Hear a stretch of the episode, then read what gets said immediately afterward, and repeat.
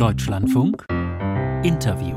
Zum fünften Mal also reist Außenministerin Annalena Baerbock heute nach Israel, um auf die israelische Regierung einzuwirken, so kann man wohl sagen, im Gaza-Krieg. Und am Telefon begrüße ich jetzt Johann Wadefuhl, Christdemokrat, Vizevorsitzender der Unionsfraktion im Deutschen Bundestag. Guten Morgen, Herr Wadefuhl. Guten Morgen, Frau Schmidt-Matern.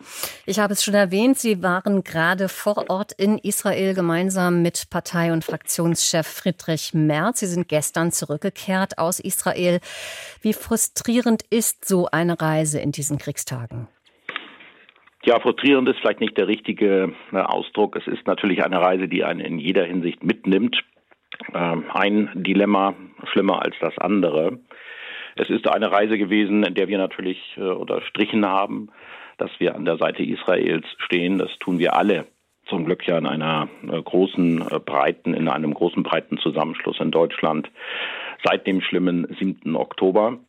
Ähm, das war, stand im Zentrum. Übrigens, wir waren auch an der, an der Nordgrenze Israels zum Libanon wo neue andere Gefahren durch eine andere Terrororganisation, die Hisbollah, drohen. Also der Staat Israel ist wirklich in einer Sicherheitsgefahr, das stand im Zentrum. Aber klar, äh, das äh, unendliche Leid, äh, was auch die Palästinenser erleiden, das kann man auch nicht übersehen. Das will auch niemand übersehen. Es wird alles durch die Hamas verursacht. Das muss immer wieder deutlich werden. Hm. Die Lage in der völlig überfüllten Grenzstadt Rafah im Gazastreifen im Süden dort, die löst jetzt weltweit Sorge aus. Äh, sowohl der US-Präsident Joe Biden als auch die deutsche Außenministerin haben Israels Regierung gewarnt vor der angekündigten angekündigten Bodenoffensive aus Sorge eben um die Zivilbevölkerung. Wie stehen denn aus Ihrer Sicht die Chancen, dass es nicht zu dieser Bodenoffensive der israelischen Armee kommt? Also eine unkonditionierte äh, Bodenoffensive. Also eine Bodenoffensive, die jetzt einfach so starten würde, die steht aus meiner Sicht nicht bevor. Das ist der Regierung in Israel äh, auch vollkommen bewusst, weil es in der Tat, wie Frau Baerbock sagt, Schutzräume geben muss, also Möglichkeiten geben muss, äh, die große Zahl von Zivilisten, die dort sind, zu schützen. Auf der anderen Seite muss man klar sagen, es geht natürlich nicht abstrakt um das, äh, nicht nur abstrakt um das Selbstverteidigungsrecht Israels, das ist schon richtig, aber im Kern befindet sich in Rafah natürlich noch eine große Zahl von Kämpfern der Hamas, die äh, militärische Führung mindestens der Hamas auch, äh, und denen muss das Handwerk gelegt werden. Am besten dadurch, dass sie sich äh, ergeben, dass sie ihre Waffen abgeben, dass sie sich entwaffnen lassen, dass sie den bewaffneten Kampf gegen Israel äh, aufgeben widrigenfalls natürlich bedauerlicherweise auch militärisch. Denn die Hamas ist es gewesen, die diese ganze Lage am 7. Oktober verursacht hat, die sie auch bis heute fortsetzt, die Geiseln nicht freilässt äh, und auch im Grunde die gesamte palästinensische Bevölkerung, wir reden ja über eine Million Menschen, die in Rafah jetzt sind, in Geiselhaft nimmt, quasi als Schutzschild benutzt, äh, um sich selber und ihren eigenen Terrorkampf zu schützen das darf am Ende eben auch nicht aufgehen. Und das aufzulösen ist außerordentlich schwer. Aber äh, unsere klare Position ist, und soweit verstehe ich auch die Außenministerin äh, und auch die Bundesregierung insgesamt, wir unterstützen Israel darin, äh, der Hamas am Ende das Handwerk zu legen. Hm. Nur wird da gerade ein Unterschied deutlich, während die Bundesregierung, sprich Annalena Baerbock, Israel vor der Bodenoffensive warnt hat Ihr Fraktions- und Parteichef Friedrich Merz Benjamin Netanyahu ausdrücklich seine Unterstützung zugesagt und ausgedrückt am Montag beim gemeinsamen Gespräch. Ist das Oppositionsarbeit auch im Ausland? Ich glaube, die äh, Außenministerin hat gerade jetzt in den letzten 24 Stunden ihre Position verändert. Äh, in der Tat hat sie äh, am Samstag vor dieser Offensive gewarnt. Gestern hat sie das äh, auch nach dem Gespräch mit dem palästinensischen Außenminister schon nicht mehr getan. Insofern ist sie auf unsere Linie eingeschwenkt. Die heißt, und die sollte in Deutschland auch zumindest in der Mitte des Spektrums unstreitig sein, wir unterstützen Israel. Israel hat ein Recht, äh, die Hamas zu bekämpfen. Die Hamas hat am 7. Oktober ein Massaker äh, unternommen, ausgeführt, das die Welt noch nicht gesehen hat. Äh, so viele Menschen sind seit dem Holocaust äh, an Juden nicht gestorben. und die Hamas setzt diesen Kampf fort. Und dafür, mhm. dagegen muss sich Israel zur Wehr setzen können.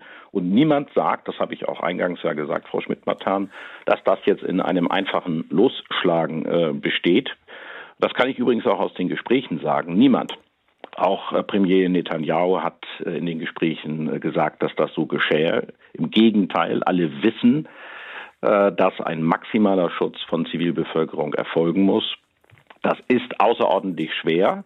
Übrigens wird es dann leichter, wenn wir die Hamas überzeugen, endlich einen Kompromiss einzugehen und endlich die Waffen abzugeben. Und deswegen sollte die Bundesregierung mindestens so sehr, wie sie Israel mahnt, äh, humanitäres Völkerrecht einzuhalten, was selbstverständlich ist, Druck auf andere arabische Staaten ausüben, die dann wieder die Hamas unter Druck setzen ja. können.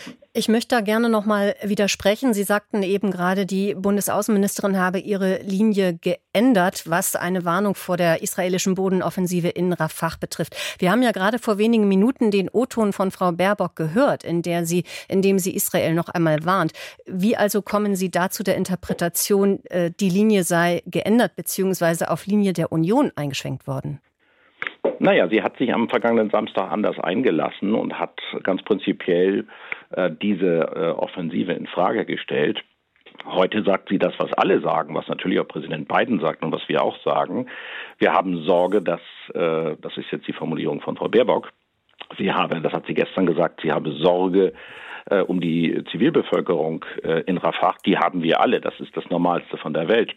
Und diese Sorge haben wir auch noch einmal äh, ausdrücklich der israelischen Regierung ausgedrückt. Das mussten wir übrigens gar nicht, denn von vornherein hat Premier Netanyahu gesagt, dass man das sieht äh, und deswegen beginnt ja jetzt auch nicht, obwohl sie das schon jeden Tag könnte, eine Offensive, sondern man macht sich Gedanken darum, man arbeitet einen Plan aus, äh, wie die Menschen geschützt werden können. Die Schutz Schutzräume von denen Frau Baerbock gesprochen hat, sind übrigens auch gar nicht so weit entfernt äh, von dem, was die israelische Regierung sich vorstellt. Äh, an all diesen Dingen muss jetzt gearbeitet werden. Nur um es auf den Punkt zu bringen, Frau Schmidt-Matern, äh, am Ende kann es nicht sein, dass die Hamas bewaffnet ihren Terrorkampf gegen Israel fortsetzt. Hm. Das ich möchte, muss klar sein. Hm, ich möchte gerne noch mal äh, bei der palästinensischen Zivilbevölkerung bleiben. Es geht jetzt aktuell die Sorge um vor einer Zwangsumsiedlung der nach Rafah geflüchteten Palästinenser. Wie groß schätzen Sie diese Gefahr ein? Naja, man kann mit, äh, man kann mit äh, dramatischen Worten äh, auch eine Sache verunmöglichen. Ich meine, wenn Frau äh, Baerbock. Sie halten das für überzogen, diese Warnung. Sagen wir es mal so, wenn Frau Baerbock von Schutzräumen spricht, dann werden das ja Schutzräume außerhalb von äh, Rafah sein. Ist das denn, was Frau Baerbock davor äh, schlägt, eine Zwangsumsiedlung? Nein, das würde ich nicht sagen. Das sollte man ihr nicht unterstellen. Und außerhalb Natürlich, des Gazastreifens? Sprich eine Zwangsumsiedlung auf ägyptisches Terrain? Das wollen die Ägypter zum jetzigen Zeitpunkt nicht. Um es mal, um's mal äh, klar zu sagen, äh, es wird, ich glaube, mit Deutschland insgesamt, also jedenfalls äh, ist das die klare Position von CDU, CSU, aber auch der Bundesregierung, keine äh, Umsiedlung von Palästinensern aus dem Gazastreifen herausgeben. Es wird keine äh, Entvölkerung sozusagen geben, sondern die Palästinenser haben selbstverständlich ein Wohn- und ein Leberecht und ein Existenzrecht im Gazastreifen allerdings friedlich und nicht die Sicherheit des Staates Israels bedrohend. Das ist jetzt einfach gesagt und schwierig herbeizuführen, aber das darf auf keinen Fall und das will auch niemand. Das will übrigens auch niemand in Israel, das sollte man nicht unterstellen. Das äh, wäre nicht akzeptabel und das ist auch kein, keine Lösung. Aber es geht natürlich jetzt darum, wenn die Hamas nicht friedlich zu einer Einigung bereit ist und sich entwaffnen lässt, dann muss man äh, so gut es irgend geht, äh, und das ist natürlich sehr, sehr schwierig, äh, die Zivilbevölkerung von den Hamas-Kämpfern trennen. Die Hamas führt ja dazu, führt herbei, dass die Menschen gefährdet werden, weil sie die Menschen praktisch in Geiselhaft nimmt. Alle, nicht nur die Israelis, sondern auch mhm. die eigene Bevölkerung und nutzt sie als Schutzschild. Und diese schreckliche Vorgehensweise darf natürlich am Ende nicht aufgehen. Das dürfte schwierig werden, diese Trennung bei über einer Million Menschen. Herr ja. Wadefuhl, wir müssen noch einen ganz harten thematischen Schnitt machen. Ich möchte Sie unbedingt noch nach der innenpolitischen oder verteidigungspolitischen Haushaltsdebatte hier in Deutschland fragen. Ihr Parteifreund Roderich Kiesewetter, der schlägt jetzt vor, angesichts des Volumens des Bundeswehr-Sondervermögens, dass man das doch verdreifachen sollte, um die deutsche und europäische Verteidigungspolitik anzupassen an die neuen Herausforderungen und Gefahren. Gehen Sie da mit oder ist das ein Einzelvorschlag, eine Einzelmeinung? Naja, er hat sich bezogen auf äh, eine Bemerkung der Wehrbeauftragten Eva Högel, die gesagt hat, äh, um eigentlich die Probleme der Bundeswehr zu lösen, wären nicht 100, sondern 300 Milliarden äh, notwendig. Und das stimmt Gehen natürlich. Sie damit?